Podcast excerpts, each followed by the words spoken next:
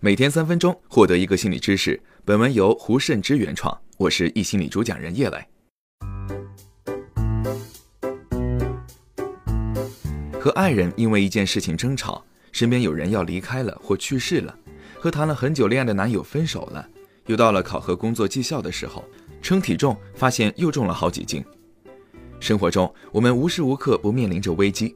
当我们产生危机感，我们的情绪会无意识地做出呼救，发生以下四个变化：第一，幸存者罪恶感。幸存者罪恶感更多会出现在边界感不清晰的人身上。当他们面临宠物生病或者亲人逝世的时候，他们会产生一种身边人或宠物之所以会生病或去世，是因为自己的照顾不周或者别的问题。这种罪恶感让他们的内心充满了内疚和悔恨，会让他们处于一种类似虐待自己的状态里。第二，口欲期。我们人之所以会吃东西，一是为了满足自己，二是为了维持生命。但一旦我们正处于危机中，我们就会觉得维持生命也没有意义了，不想再吃东西了。当我们身边的亲人离世时，我们或多或少都会吃不下饭，开心不起来。第三，求生和求死的冲突。当人遇到一个极大的危险或者处于特别恐惧的时候，会有两种本能反应，一种是求生，一种是求死。所以我们会发现，很多人在遇到危机情况后，他们第一反应就是吃不下饭，睡不好觉。吃饭和睡觉都是为了维持生命的延续，是人的两大生存本能。从意识层面来说，他们吃饭睡觉都只是为了维持生命的延续，是在求生。但在这个过程中，发现自己吃不下、睡不好。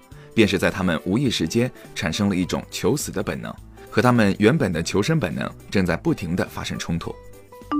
第四，掌控感，很多人喜欢用吃来重新获得控制感，因为吃能带给他们一种意向，就是把这样的东西吞噬为自己的一部分，可以让自己重新掌控一切。一旦掌控感被打破，就会让我们觉得自己很不安全，或自己处于危险中，对于死亡的恐惧会不断放大。针对类似的危机情况，我们必须重视起来，学会自我觉察。一要进行良好的自我理解，包括如何去解读这件事，明白为什么自己会这样，是什么引起自己这种情况的发生。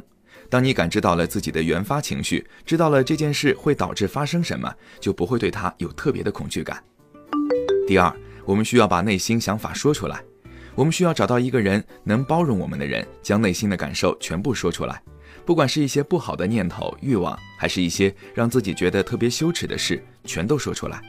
只有当我们愿意说出来，并且在这个过程中被接纳了，我们才会觉得被释放了，才能真正的放松和学会改变。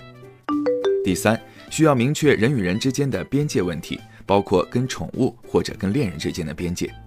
我们明白很多事情都不是自己造成的，不需要对上述的课题产生深深的愧疚，甚至于觉得自己很羞耻。第四，学会解读事情，从中实施危机干预，寻找积极的意义。在危机干预的过程中，我们需要几个系统的相互协调和运作，分别是觅食系统、娱乐系统、社交系统和游戏系统。可以通过这几个系统的相互作用，从自身的铁桶中走出来，重新融入到正常的生活中，让他们重新去接纳生活里的一切。好了，以上就是易心理三分钟心理学。如果你喜欢今天的内容，欢迎分享给你的小伙伴。在公众号“心理公开课”后台回复“打卡”，也可以获得专属知识卡片。